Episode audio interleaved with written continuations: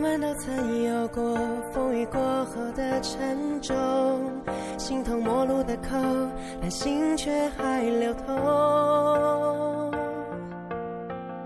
当我们一起走过这些。Hello，各位听众，您现在收听的是 FM 幺零六点九路人电台，男孩的复数是 gay。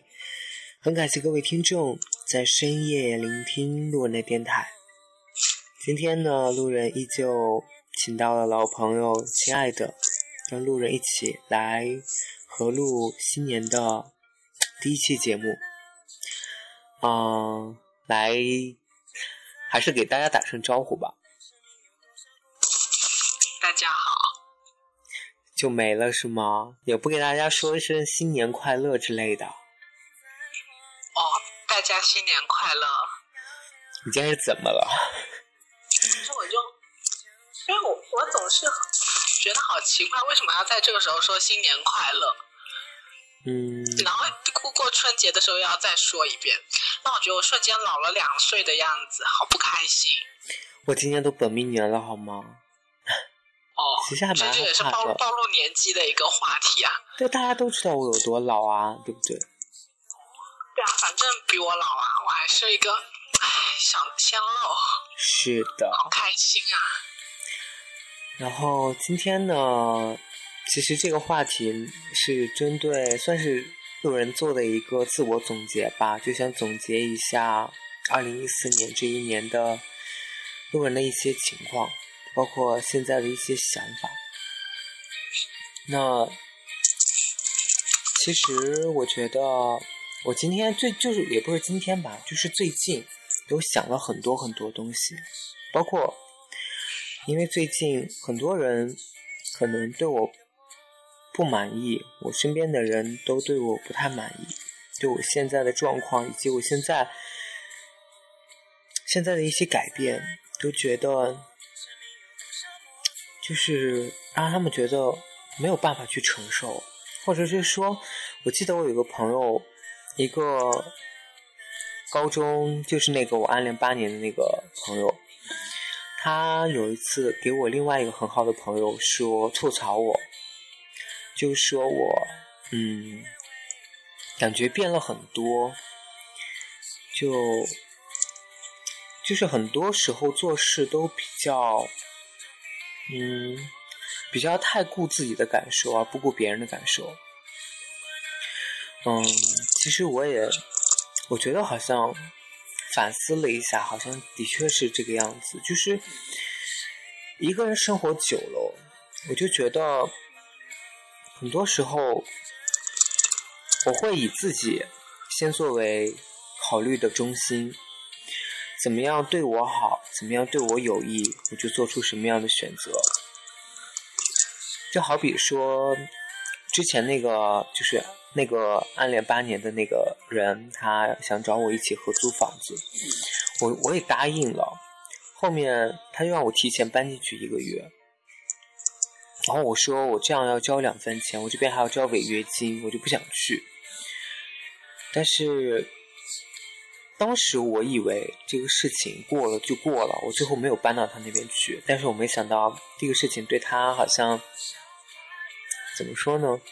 就是印象还他还挺生气的，就说就感觉我这个人是很在意在意钱这个东西，就是说这点小钱我都不愿意去，嗯，为了他，就是说为了。跟他住，然后就这点小钱都要跟他斤斤计较，是这个意思。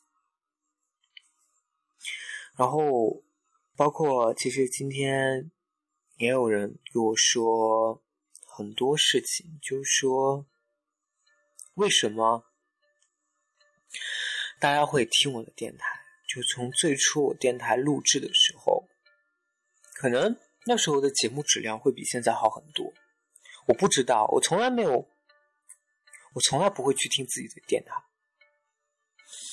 因为我觉得不够自信，所以每一期节目我都没有听过。其实，但是我记得是从十一过完以后，从上海回来以后，就有人跟我说，说我的节目变得没有之前好了。我说我好像也没有变啊，我好像录节目的方式方法都没有变。但是他告诉我说，可能更多的是我有些很多不成熟的想法在节目里面表现出来。我在节目里面给大家表现的、呈现的是一种怎么说呢？很不完美的状态，是把自己最无知的一面表现出来了，或者是说我对一些看法是很片面、很极端的。我以这样的一种观点、观念去录这样一期节目，去传达给各位听众，以至于可能让很多听众都觉得。不能够认同，或者是说我的想法太过于单纯，或者是太过于天真幼稚，所以我也在想，也许就是因为这个理由，所以我的听众大部分的人群都分布在，应该是可能是高中生或者是大大学生而已，就真的只是这群人而已，而不是更多的一些可能。稍微年纪再大一点、再成熟的这些听众朋友，所以我觉得我需要反思很多很多事情。其实我今天我不知道该怎么去做这个自我总结，只觉得说，我总是以一种我自以为是对的方式去做这样一件事情。我从来没有考虑过我去做一件事情的后果，我从来没有考虑过我这样做这样一件事所要达到的目的，可能与我最初的想法是背道而驰。很多听众其实告诉我说：“嗯，很喜欢我的声音，很喜欢，很喜欢我的节目。”我愿意听这样的话，我相信每个人都愿意听这样的话。所以，当有些人指出我说节目就是质量不够高、内容不够好的时候，我可能有时候也就是听一听罢了。但是，我觉得需要提高的东西，或者我需要修正的东西太多太多。很多听众，我觉得。是听我的节目是觉得我是一个比较怎么说呢？有有一些才气的人，大家很欣赏我，很欣赏我去发的一些文字，很欣赏我就是对感情的一些看法，但是我总觉得。我在这一年当中，我好像并没有任何的提高。我很怕有一天我的才华或者我的好的想法就枯竭了。说实话，在这一年当中，我真的并没有好好去读书，去充实自己。我很多想法，我的很多观点。都是，其实说来自于我对一些事、一些文章或者是一些生活的琐事，这样产生的一些产生的一些怎么说呢？认知吧。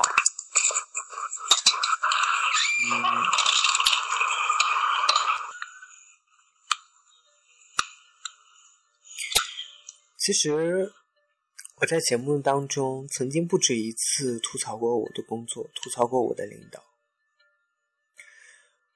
很多人也问我说：“为什么不去选择换一份工作？”就包括，其实我给亲爱的也说过，我说我明年就是我今年，我想要去换换一个城市去工作，去想要去寻找自己更多的机会。但是，我真的只是想我真的觉得自己好像也没有真的勇敢到能够去辞掉现在这份工作，离开现在的这个城市，去到另外一个一所城市，去那边重新开始去寻求一份工作。我总是去希望、幻想有一些机会能够出其不意的就降临到我的身上，希望我的生活能够变得越来越好。我相信每个人也都在做着这样的梦，但我也是一个做梦的人，所以怎么说呢？我觉得我不知道自己到底在怕什么，也许我真的怕我那段，我始终忘记不了我刚回成都的那段时间，我。过得比现在糟糕的多得多。那时候我都真的是没有工作，很着急。我没有想到说，我辞了那份工作以后，我回来找一份工作是这么的困难，以至于我现在真的是抛下我现在的工作，去到另外一个城市，我可能并没有这样的一种勇气。我也希望自己能够越变越好。我其实，我记得在有一期节目当中，我说过我每天的日常安排。我下了班，做饭，做完饭，看，好像是我记得是学日语，然后再去跑步，跑完步回来洗澡，然后开始录节目。我曾经也真的是按这样的生活一直过，直到我。十一回来以后，整个人就懒懒散了，再没有这样很规律的生活。也许也是因为我会经常加班的缘故，包括还要去遛狗，所以我觉得说，我真的是很喜欢去给自己做一些计划，做一些安排，但实际上我真的坚持不下来。我就是那种总是喜欢自怨自艾，但是却又没有勇气，或者说没有一颗恒心去做努力的人。我想要做的东西太多，但是我并没有基础。我想去从头学起，但又坚持不下来。所以这就是我觉得这样一种处在一种非常非常尴尬或者是说窘迫的一个境地。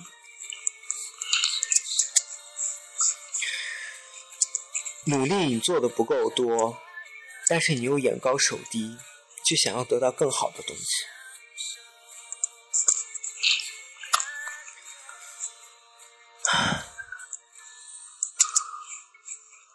好了，我今天就啊说完了。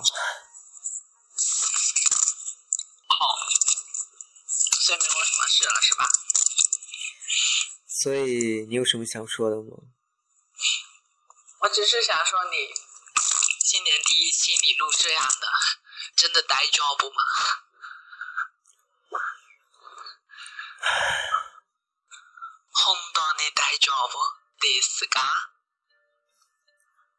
我只是想做一个自我总结。这样我觉得，认识到自己的问题很好啊。这就是属于那种说，你们对我有什么意见，你们尽管提吧。反正提是你们的事，改不改是我的事。你们尽管提，我都不会改的。对啊，就。反正骂我的人已经够多的了，也不差。我我其实我我我有一个蛮不开心的，因为你说你的听众群主要是什么高中生啊、大学生啊。我默默想想，像我也是大学生哎，你知道叫地图炮吗？还是怎么样？没有啊，默默的把我也中了一枪。后面想想说，我应该不算你的听众吧，反正下节目我也不听了。为什么？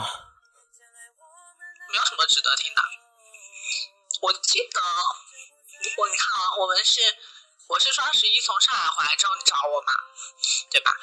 然后嗯，然后我们后面就什么时候开始录我也忘记了。然后我我那一次我就已经跟你说的很明白了。你节目要做什么样的？你目的是怎么样的？形式是怎么样的？包括你是不是需要每日一更，还是呃减少次数，每一期都把它做成精品？然后我所有的该提的东西我都提给你了，啊，然后你也没有告诉我你反馈的，呃，你你听完我的意见之后，你比如说呃选取了哪几个意见，或者说觉得哪几个意见不好，你有什么观点，你都没有给我反馈，我就默。认你全部的，呃，要么接受，要么扔掉了，所以这我也不知道，是吧？那然后最后你今天又告诉我说，你没有考虑过做节目要做什么样的目的，要做什么样的形式？你 T M 的在逗我吗？没有说到节目，不知道在做什么的形式吧？我刚好像没有提到这一点吧？不是形式的问题，是目的的问题。我就跟你说，你录放节目，你能不能先给我听一遍？因为我我我我呃自己，我每次听我都会发现，说我有讲一些不好的地方，我都要跟你说，我要重新讲。因为我一直觉得哈，声音传播这样的一个东西，它本身就是呃，在一定程度上就是传播一些说的把它宏观一些吧，那么就是传播一些个人的世界观、价值观的一些东西传播出去的。所以呢。你说你讲的一些东西太幼稚了，会受到抨击，很正常啊。我我跟你说过了好几期吧，有你有好几期的一些观点，就包括比如说像呃什么世界上是没有双性恋的，或者是怎么样怎么样的啊。我跟你说过好几期，这样的观点肯定都是站不住脚的。那你自己不听你的节目，你只是把你自己的想法告诉大家，我觉得就。也可以吧，就只是表达一下，说就是叫什么，就就类似于本故事，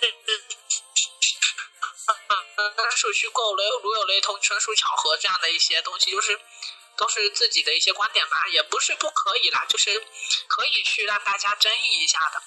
但是因为你这样的一个东西，它没有反馈平台啊，你没有反馈平台的话，那么大家就没有没有什么好争议的呀，大家不能够。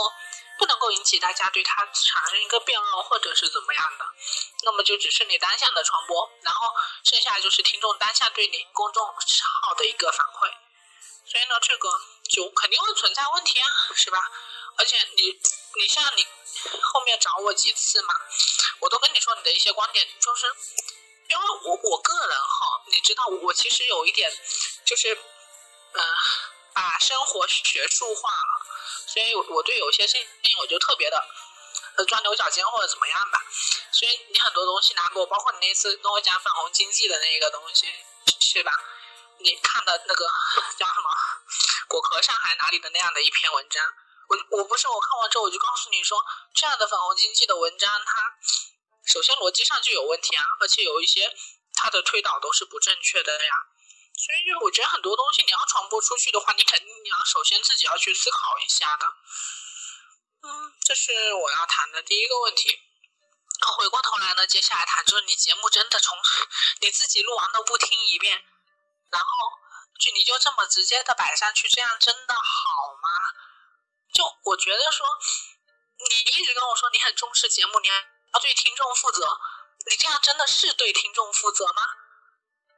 我知道录一期节目有多难，有很累的，所以我一直都跟你说，我们哪一期录什么什么主题，我们都要提前想好，提前，我起码我得知道我这期要说什么，我不是漫无目的的说呀，我所有讲的东西，我起码得有一个逻辑，要么是横向的，要么是纵向的，啊，由浅入深，或者是怎么样的，我觉得说这些这思路的话，应该要比较的明确啊。而且你看，我经常跟你讲的时候，我讲的一半一半，我都会头脑短路一下，卡壳一下，或者怎么样，或者哪一下就因为口误，因为我们讲的时候，一般来说可能自己会没有发现嘛，有一些口误的问题的话，那这样的话很有可能就讲错了。那么讲错的话，万一听众对这个地方他不了解，那么他就记错了。那万一听众他对这个地方了解，那他就发现你这明显就是讲错了。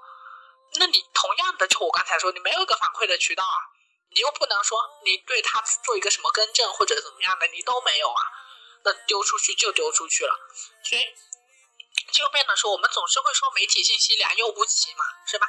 有好的有坏的，各式各样的。那么你首先你传播出去的东西本来就是一个不是那么正确的，你这这个通过媒体渠道或者说我们讲声音传播渠道把它扩散一下的话。我个人觉得是一个很不负责的态度，就是我们要么宁愿不说话，那要说我们起码得说的是稍微正确一点的话吧。就是我觉得，嗯，首先要跟你谈的这么几个问题。那么接下来一个问题呢，就是你谈到的这个。呃，叫什么呢？就是我们说的这个朋友啊，或者说是这样的一个呃和大家接触的问题。呃，总体上呢，我个人的一个感觉就是做自己吧。我晚上之前和我妈在打电话，我妈跟我说：“你做人就是起码这个啊，对每个人都要好一点啊，然后就是让大家都觉得说你是一个很好的人啊，或者怎么样怎么样。”我就。应了他一句，我跟他说，我没有必要去讨好任何人。你喜欢我的人，你自然会跟我在一起；你不喜欢我的人，我也没有必要跟你做怎么样的朋友。所以，我我觉得说，这是我自己，就是我做人的一个风格就是了。所以我基本上，呃，我也不会主动的去，呃，跟谁有什么接触啊。我也，呃，你要融入我的生活也是相当难的一件事情。我的心理反响还是蛮高的。但是我妈说了一句话，其实我觉得我是蛮赞同的，就是她说她只是告诉我说，这样的一种生活方式，这样的一种为人处事的方式而已。当然，世界上为人处事的方法有非常的多，你愿意选择哪一种都可以。我只是告诉你说，我自己啊，我们的这样的一种啊经验过来的是这样的一种方式。那剩下你具体怎么去选择是你自己的事。那反正于我而言的话，我个人还是偏好于说，我就做自己。呃，而且我也不知道说我对人真的好没好。我个人就从我自己的角度，我觉得说我对人还可以吧，嗯嗯，那至少没有太差。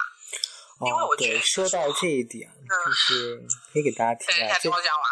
OK。嗯，说到呃，讲到这个的话，实际上我觉得说就是两句话嘛，我应该之前我也和跟你们谈过我觉得说，人生只要没有什么，呃，伤害别人的啊，只要不是伤害别人的话，呃，走什么捷径或者怎么样都是可以的。那这是第一句，我之前应该已经有谈过这一句。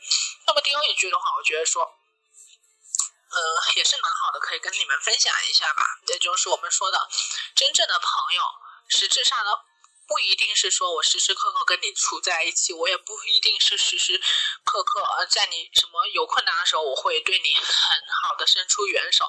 我觉得朋友很重要的一个点是，他会给你带来机会，也就是比如说我通过这个朋友，哎，他给了我一个就业的机会，或者说有个住房的机会，或者说通过他来介绍了一个呃这个呃男女朋友吧，是吧？或者是怎么样？我觉得说。一个好朋友，他能够给你带来一段好机缘、好机会，这也是一件很好的，就是人脉交往中，也就是你们所谓的这种公共关系吧，这样的一些东西，我觉得说这是蛮重要的一个点，那所以也就分享给你们吧。你们觉得对就对吧，错就错吧，反正就这样了。你说吧。就是你刚刚说，我就想说。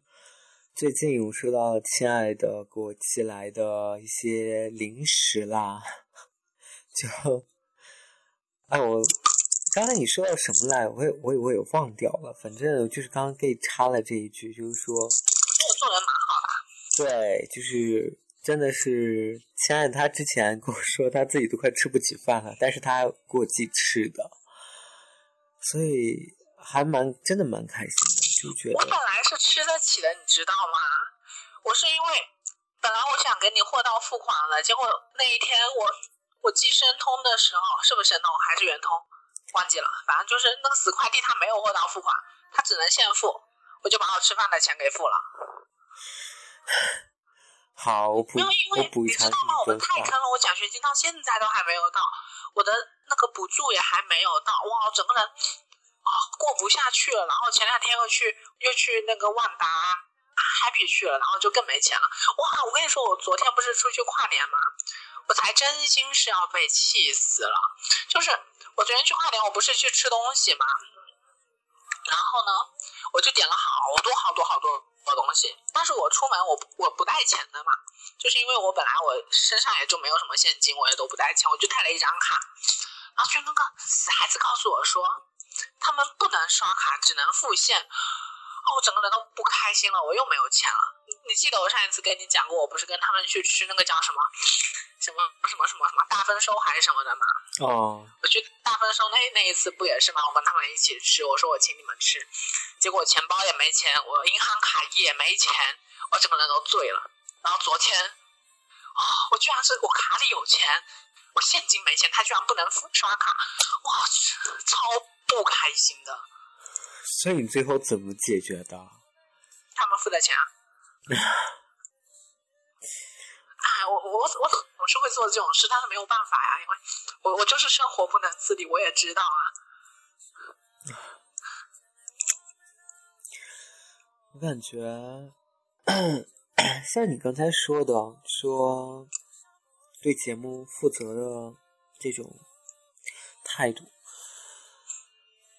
我是呃，真的，我就说实话，我真的是没有听过我自己的节目，就包括昨天那期节目，就是明明音质很差，但是我还是放出来了。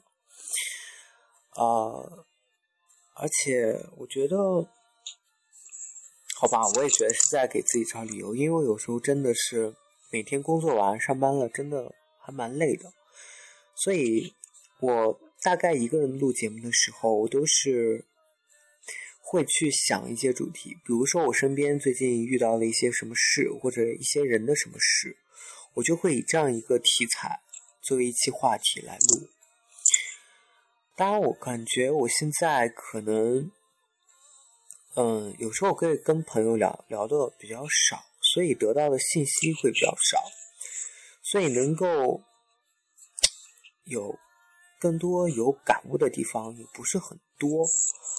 而且自从跟你录了节目以后，我觉得，嗯，因为你是算是一个要求比较高的人，就是，啊、你你会要求，就是你会希望说，我每次跟你录节目的时候，我都会写一个大概的一个节目的这样一个流程，就是大概我们会聊到什么样的话题，大概聊哪几点，你需要去准备。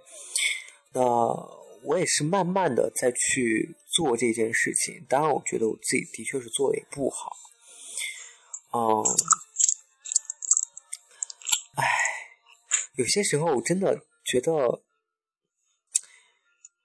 哇，我也不知道观观众想要听到一个什么样的状态，什么样的呈现一种什么样的一种节目形式。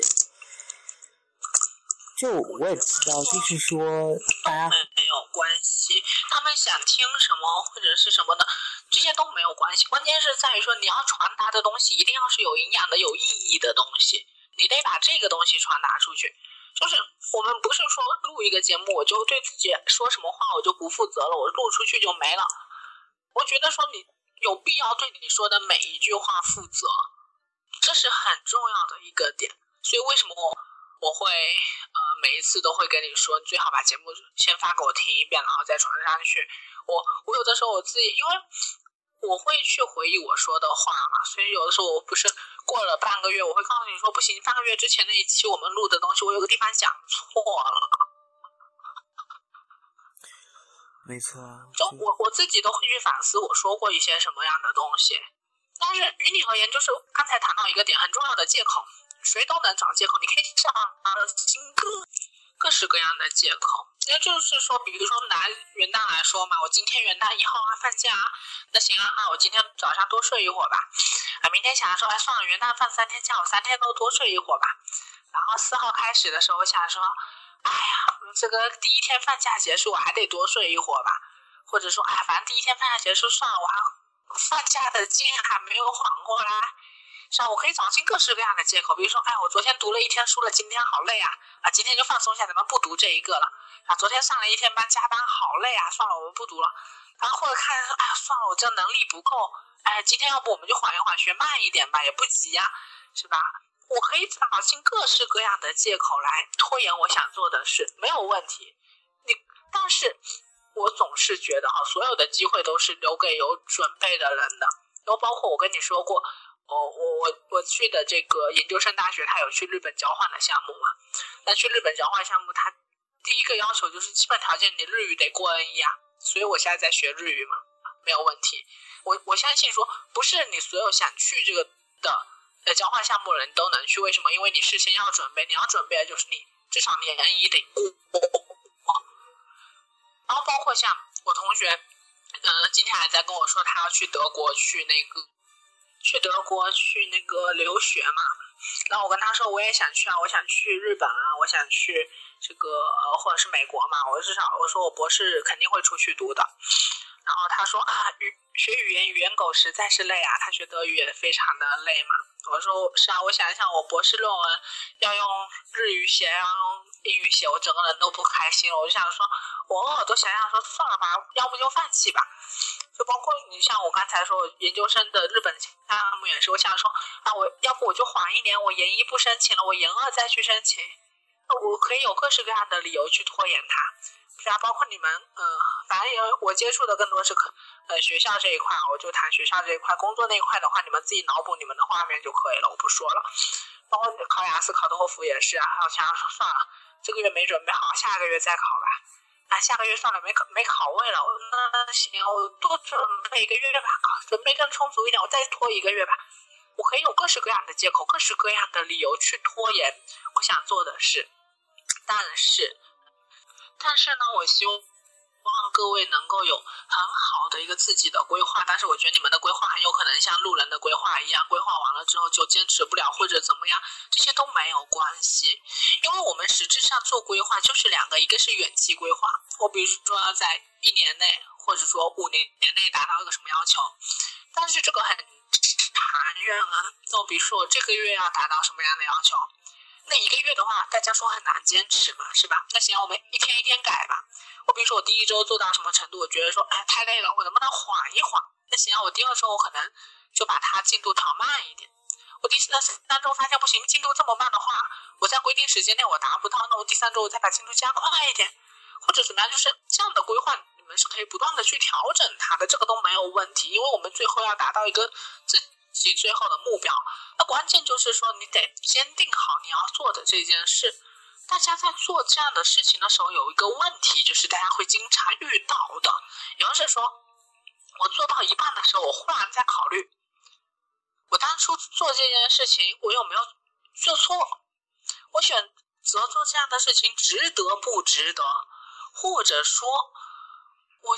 忽然在考虑说，我这件事可能就做不好了，我是不是就把它换一件事情来做了？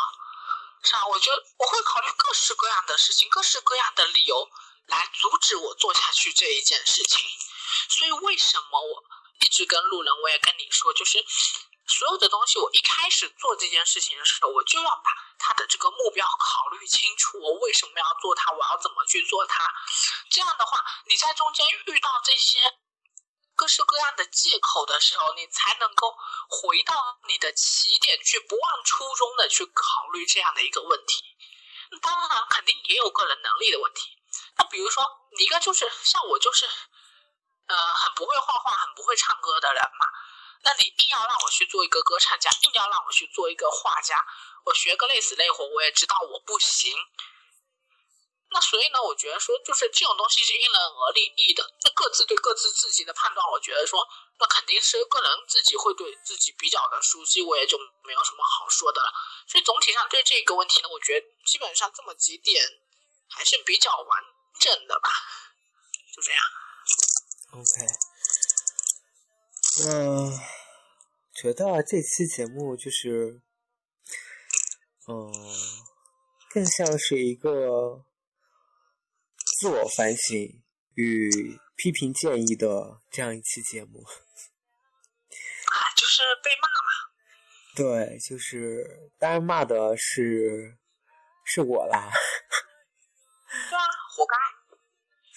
好。那个，所以，我我都跟你说，我自己我从来不做什么总结，从来不做什么，我只是做我自己嘛。那他们说我很自我也好，或者很怎么样也好，我觉得没有关系啊。我没有必要为其他人而活，尤其是我们在这作为这样的一个群体嘛，是吧？我们所谓的同志群体，或者是怎么样的，大家会说哦，我要去为谁而活，为谁而活？真的吗？人活着，我觉得是为自己吧。啊，当然这个观点的话，呃，因人而异啦。那我我只是讲我自己的一个观点就是了。啊，我所谓的为自己，我也不是说你们说不行啊，那个父母很重要怎么样的？那我从来没有说过，说我为自己我就不考虑父母怎么样。那我只是说哈，呃，于我而言，人生就是这么短短的一些年份，哦，我得在自己这么短的时间内活出自己应有的一个样子。嗯，然后生死有命嘛，所以就其他的也就不需多考虑什么了。实质上，大家很多时候做不出选择，或者说害怕变化。我应该已经有一期节目，应该是讲过这个问题。它实质上就是一个对未知的恐惧，因为我不确定未来是怎样，但是未来一直来，就这样。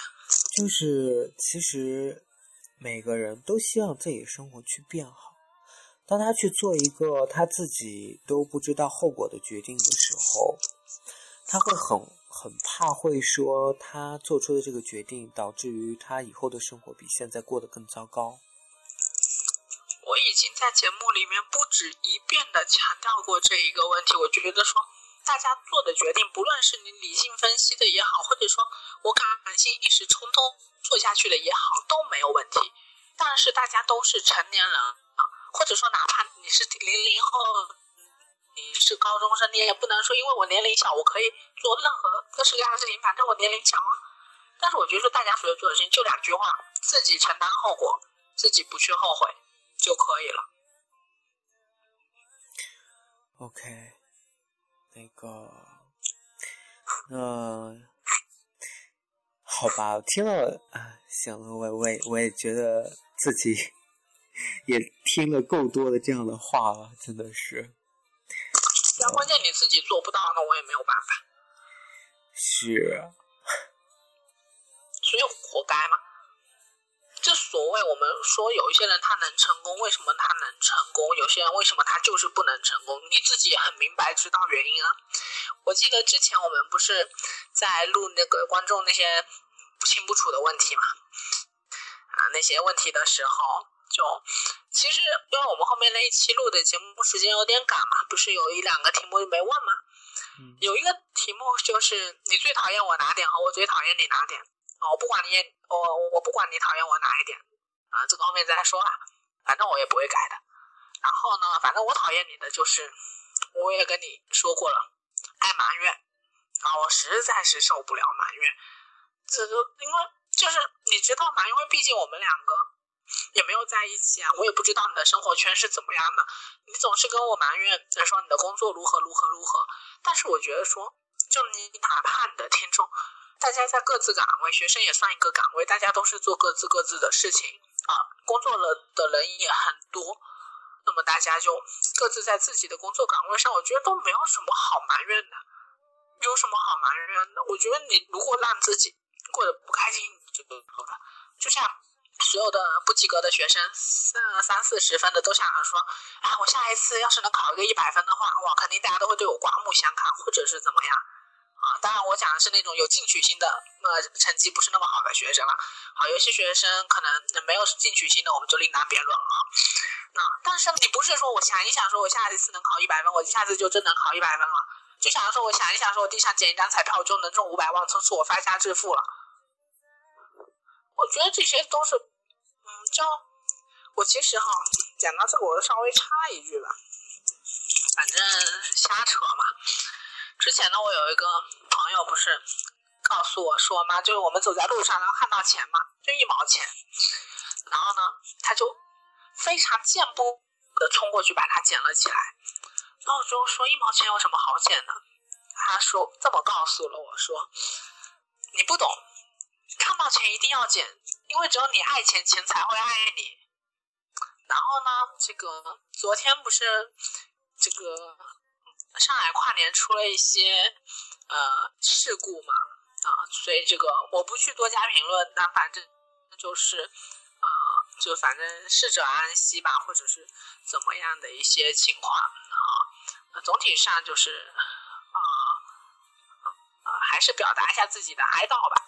但是实际上，我忽然觉得说，因为这件事情传出来之后，不是有说有一些人是撒那种代金券嘛？然后觉得说我是不是有一个例子可以反驳？他说不是说什么时候看到钱都能够去捡的。我我个人的想法就是，嗯，叫什么物尽其用，物各有主吧。所以就是我觉得说不是我的东西，我不会去拿的。但是呢，所有的东西你去自己去通过努力获来的，这是你值得的。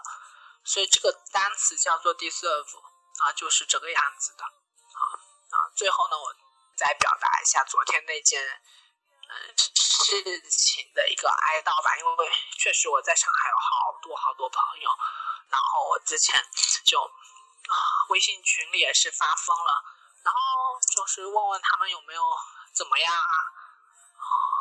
基本就这样子了，就这样。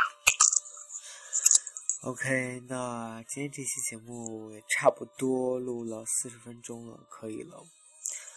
所以感谢各位听众在深夜聆听路人的新年第一期节目。虽然这期节目真的是，啊，又沉重吧，是又充满批判性了。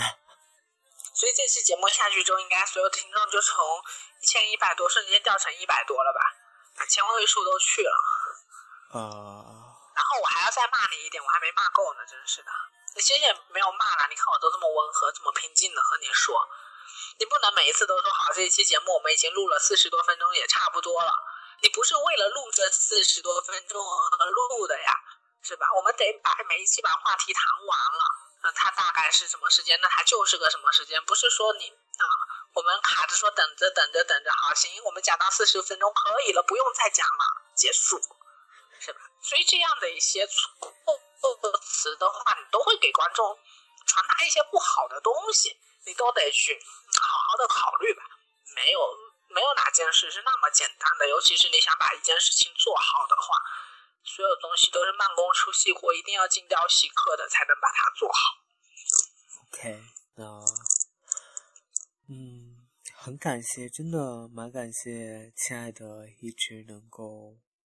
当然，我未来的事情我也说不准了，但至少这小半年来说，能够一直陪着路人，能够录这样的。坚持每周能够录这样一期合录的节目，其实我还是蛮开心的。然后也也祝亲爱的在新的一年里面能够开心，能够学业顺利，能够就是顺利的毕业，踏入新的更高级的学府。这不用你祝啊，这也是既成事实，好不好？你是要怎样？我中间是会遇到多少的坎坷和艰辛？也许你就被你知道，就是为爱，然后你知道，就是想太多，不会的。我我都是我早就看破红尘了，好不好？好。对啊，我我都就是那种他们他们说我是那种心理年龄四五十的那种欧巴桑。哎，我今天也被这样说哎，就是觉得大家都觉得。活该，好不好？就大家觉得，但是但是你你之前不是跟我说很多听众一直很好奇我的年龄嘛，所以我就觉得说估计也是这样子，他们就是看的那种，就是那种妓院老鸨、风韵犹存的那样的样子。不是，大家大家一直很好奇你的身高，并不是你的年龄。哦，什么有身高这个话哦，有年龄这个问题啊？你自己去听，肯定有，我都讲过。但是年龄好像你当时是说了，你身高没有说。你身高只让我猜了个大概，对。反正差不多啦，要怎样？就就反正怎怎么着，穿个增高鞋垫走出去，大家都一样啊，你还能怎么样？是啊。哎，我觉得都没有什么影响啊，都关了灯，全都一个样。怎么老是就是感觉就被你带偏了呢？没有带偏，我只是讲实话。因为就像你说的嘛，身高和某一些东西，它说不定还成反比呢，谁知道呢？你又是要黑我吗？没有啊，你你现在不是应该在和观众 say goodbye 吗？啊，OK，就是今天这期节目呢，就很感谢亲爱的能够跟路人说这些。就是说这些语重心长的东西，当然这些东西也不只有你一个人跟我说过，还有其他的人跟我说过这些。那也希望就是大家能够把路人当做一个失败的案例，然后引以为戒。嗯，希望大家在新的一年里面都能够越过越好。真的就是在这一年里面，大家都要比去年都要变得更优秀、更好。希望大家在这一年当中也能够身体健康，然后开开心心的过每一天。也希望路人的电台能够一直陪伴着大家，能够有更多很精彩的节目能够带给各位听众。好了，各位听众，晚安吧。